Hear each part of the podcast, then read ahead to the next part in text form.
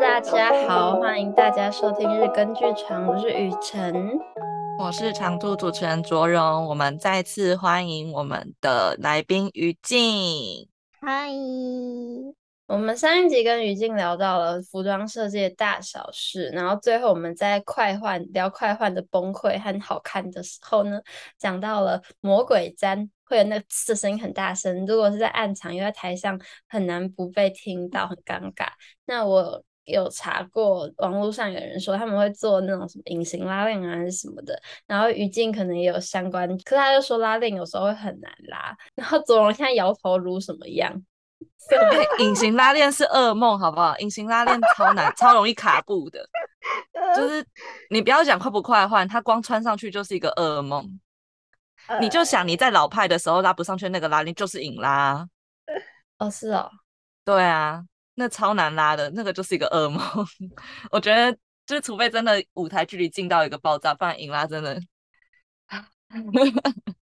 可以不用，真的。对啊，可以不要用就不要用。呃，隐形隐形拉链是另外一种噩梦。呃，它跟它的形状有点关系。然后先不说隐形拉链，拉链就是一个在紧急状况的时候就是拉不起来的东西。然后在快换的时候，永远都非常的紧张。然后呢，拉链有一个非常非常残酷的地方，不是对我们残酷，是对演员很残酷的地方。演员要多一点点肉，真的多一点点，他可能那一天吃多一点点，你就拉不起来了。而且是很多衣服，礼服类的衣服都是非常非常非常合身的，是合身到你只要那一天中午吃多一点，便当吃好一点，你就会发现，嗯、呃，好像有点紧。呃，关于这个，詹雨辰应该非常有经验。我怎么会有体会？我一我我一向是自我身材管理非常哎，非常等一下，我要 站出来。你知道当初我我在打你那个 Play Games 的裙子的时候，我就真的超怕你自我管理的太太好了，然后我就我就想说，我本来打板打一个刚刚好，我想说不行，我要改成用松紧带，以免 意外发生。啊哈，戴雨辰是我跟卓荣的那个天敌，你知道吗？只要看到他，大家都会在思考他到底能不能在演出前恢复到他原他量身的时候的身材，因为量身到演出至少中间最短最短也会有一个月的时间差，所以呢，这一个月呢，他会不会因为各种事情爆炸了，太忙了，然后他就没有节制自己的嘴巴，然后导致身材变形，这是一个非常大的考题。大部分的演员都会有非常良好的自我身材的管理、自我健康管理，这些都是有的，就是呃，据说是演员的基本，但是詹雨晨不适用。他只有演出前会过敏，然后演出中一定会烧瞎，然后演出前一个礼拜他的身材绝对会走样到你在试衣服的时候会自我怀疑是不是量错这样。詹雨晨要开始后悔找于静来上节目了。他之前的目标都是要让让来宾怎么样受伤的感觉，但是他现在自己受伤了。不是你太多把柄握在我手上，因为我。学生时期做最多衣服的人，应该也确实是詹雨辰。而且我拉链噩梦绝大部分都跟你有关系。不知吧，我我无辜的无辜的。呃，拉链呢，这种东西就是你拉起来了，你赚到了；你没有拉起来，要么它是卡尺，要么就是它爆掉了，就是它会从车缝拉链那一道线展开来。然后如果说它今天是一个可以遮起来的东西就算了，但它通常都是一个不能遮起来的东西，所以才会使用隐形拉链。然后你就会得到一个在后台疯狂的受缝的服装设计，或是服装，或是助理，或是执行。然后有时候我看过最夸张的是导助在旁边 缝，他在演员上场前在缝衣服，因为他站开来了，然后非常惊慌这样。是基本上我们的手缝能力大家都是在后台练出来的，因为你永远会有想不到的意外。我是不是就是在训练两位的应变能力以及手作能力？我也是功德无量啊！讲得出来，我听不下去。刚才有一阵沉默，对吧？我会剪掉，不准剪掉。我太受伤，你怎么可以？你怎么可以这样出卖我？啊，你叫你的室友来，不就是要有这样子的心理准备吗？你也知道是最知道最多秘密的一定是室友啊，而且何况我跟你不只是室友，还是同学，然后还是各种工作的伙伴。我觉得找你做服装最棒的地方，是因为你会进排练场跟排，或是看彩排，或是顺走啥的，然后就可以有一一双眼睛帮我用。认识我的角度，帮我看我的表演，跟这里的文本，我哪里没有读出来的问题，真的超好用的，我的妈呀，这是一般导演做不到的。就是这这告诉大家一件事情，用服装太多，用服装设计来取取代导演，这个听起来不太妙啊。不是不是不是，就是他他跟呃导演有点不太一样。我觉得雨静做的事情比较像是戏剧构作，在帮助我个人的戏剧构作。的感觉，对吧？他个人的戏剧构作的意思是，他如果今天当导演，我就变整出戏的戏剧构作；如果他今天当演员，就是他个人的顾问，是这个形状。所以我，所以，所以就一直有人跟我说，你为什么不跟他收钱？我想收钱，我在做做过量的工作，因为就是其实这就回到前面讲的，服装它其实有很多时候是在工作那个角色本身。然后这件这件事情，呃，演员是工作角色的内在比较多。那服装要做的事情就是帮他把外在补齐，所以有时候需要做到的事情其实跟演员没有差到太多，只差别只在我不用上去演，我是用服装去做演出，是这样的意思，所以才能做到说像他所讲的，一边以不一样，就是以认识这个人的角度，或是以呃这出戏的角度出发，然后去看各式各样不一样的细节有没有做成，然后呃他的姿态，或是他在这个演出当中是不是有盲点，那。这件事情就很像衣服是一个会非常展现个人状态跟他的个性的东西，就它是一个很自我主张。那你看一个人的衣服，他的他出门怎么穿，他在这个场合出现的时候，他是以什么样的装扮出现，你就可以大概有一个初步的印象是，呃，这个人是什么样子个性的。那这件事情就是非常常运用在剧场里面，嗯，观众大家进场都是第一次看到这个演员。你要怎么样在第一刻让观众看到这个演员走出来的瞬间就知道，哦，这演员应该是什么样子的角色？所以我们在学校上服装设计的时候，第一堂课就是上刻板印象，就是如何用刻板，我们是大家是要破除刻板印象，我们是利用刻板印象让观众在进场的最短的时间内立刻了解这个角色是一个什么样子的角色，然后这个角色有什么地方是需要做反差的，那这个反差会透露在哪些细节上？可能是演员的演技，可能会是。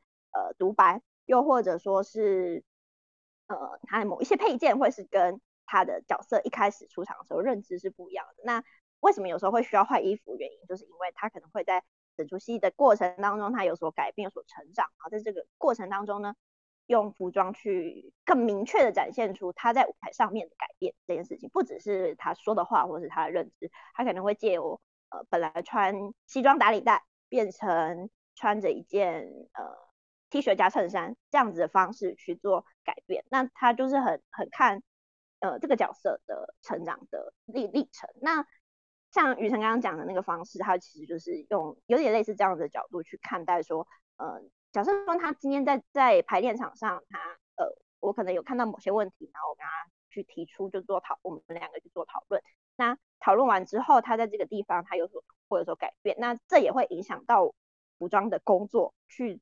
呃，我是不是应该在这里去调配一下颜色的改变，或是说我是不是应该去跟导演讨论说这里需要加一些小配件，让他有所就是所谓在舞台上面有一个支点去做演出这件事情，那这都会很看演员个人，所以其实要做一出戏的服装设计，整体全部都要顾到，其实是一件蛮惊人的事情。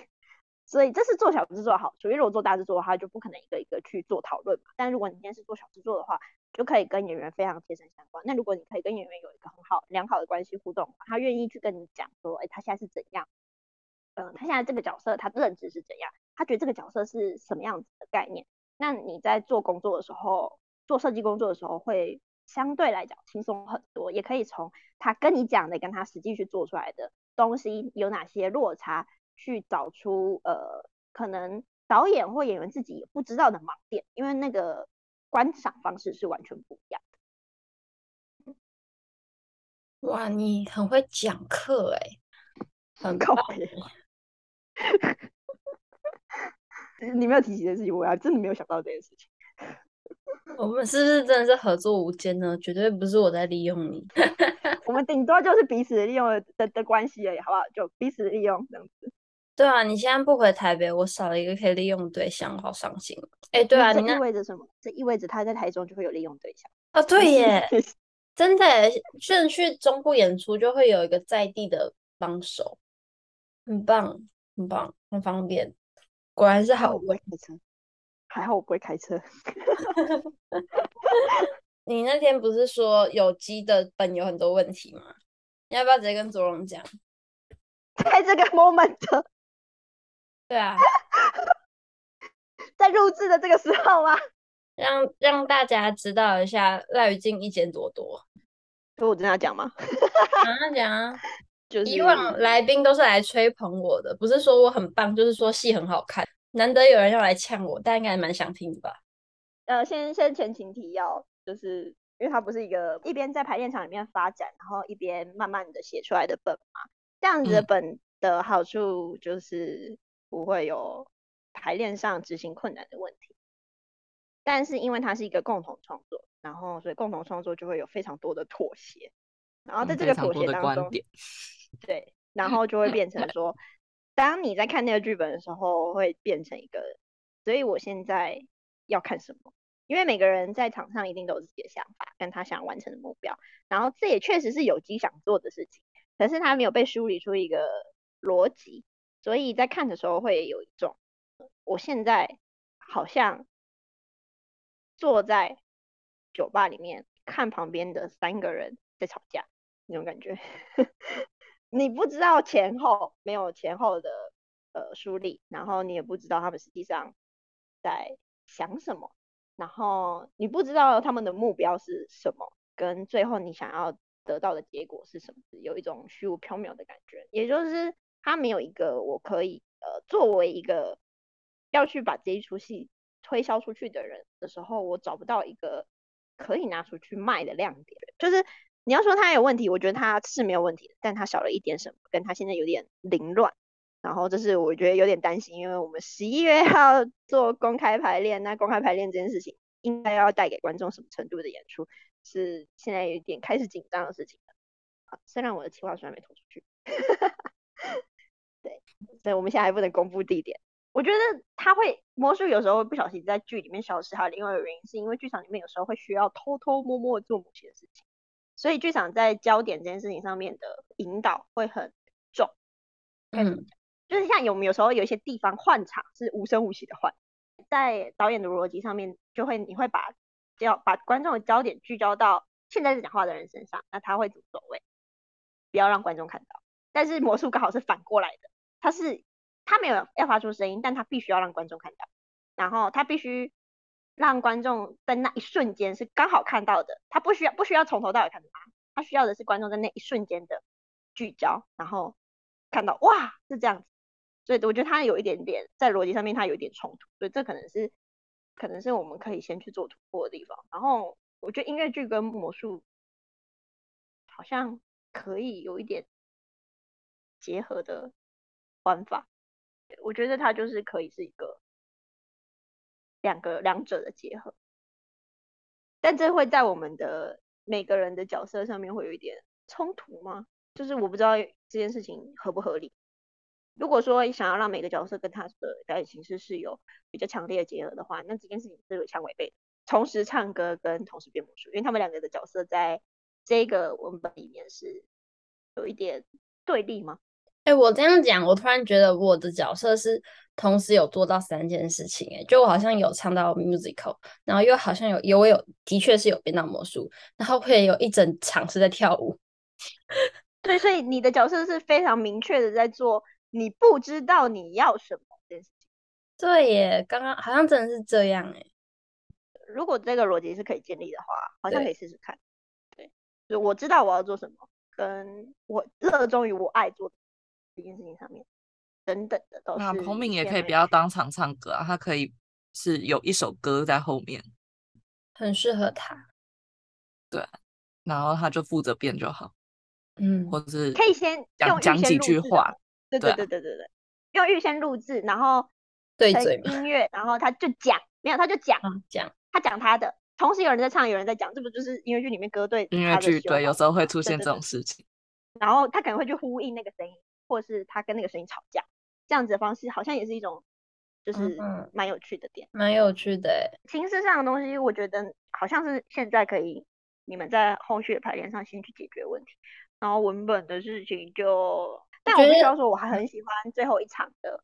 其实里面有一些场次处理是我觉得很喜欢的，像什么？最喜欢听这个。等我一下，我打开。我觉得我们今天很酷，就是直接让听众们听到大家是怎么 讨论一出。你确定是要放进去的吗？我觉得可以啊，我也欢迎啊。你们你们觉得这个有什么隐私权吗？你要修饰一下，很赤裸、欸。我觉得也可以啦，也可以啦。就是一出戏在发展的初期，的确就是像这样子的一个讨论啊。大家在玩弄的时候，发现，哎，这出戏有什么共同点，可以往的地方走，哪里可能要少一点。然后我们下一次玩的时候，可以怎么样去做？就是其实是经过很多像这样子的讨论。我觉得没有不行啊。然后大家听完之后，我们都已经开诚布公成这样了，是不是要来？来参与我们的演出，来看资讯都还没有，太危险了吧？不会危险啊！这一集播出的时候，应该已经可以有资讯在 IG 上了，可以把这一一个演出，或者是可能到明年三月，或者是不知道几月的演出，把这个相关资讯，就算没有在这一集下面跟大家讲，也会在之后可以有用限动的方式让大家知道，然后还会也在精选限动里面。不紧张，我是很会利用时间，一边录音一边开会，真厉害，太会利用了，这绝对是就是错误示范。我蛮喜欢 Ashley 跟，就是我蛮喜欢闺蜜组在吵架的时候，不是吵架，就是一直被怼，就是刚好你们两个是非常强烈的两个观点，嗯，然后我觉得所有的闺蜜进场都会对这件事情非常的心有戚戚焉。当我的闺蜜 在恋爱中的时候，就像个白痴一样。这件事情我觉得是完全可行的，可能会很多人默默中枪这样。我觉得这两个人的互动是蛮 OK，蛮我还蛮喜欢的。然后，但是呢，你跟你跟海德完全没有谈恋爱的感觉。我在看剧本的时候想说，差一点，差一点，差一点啊，差一点，就这种感觉。我觉得女女的恋爱我真的很不擅长哎、欸，我真的有点觉得难。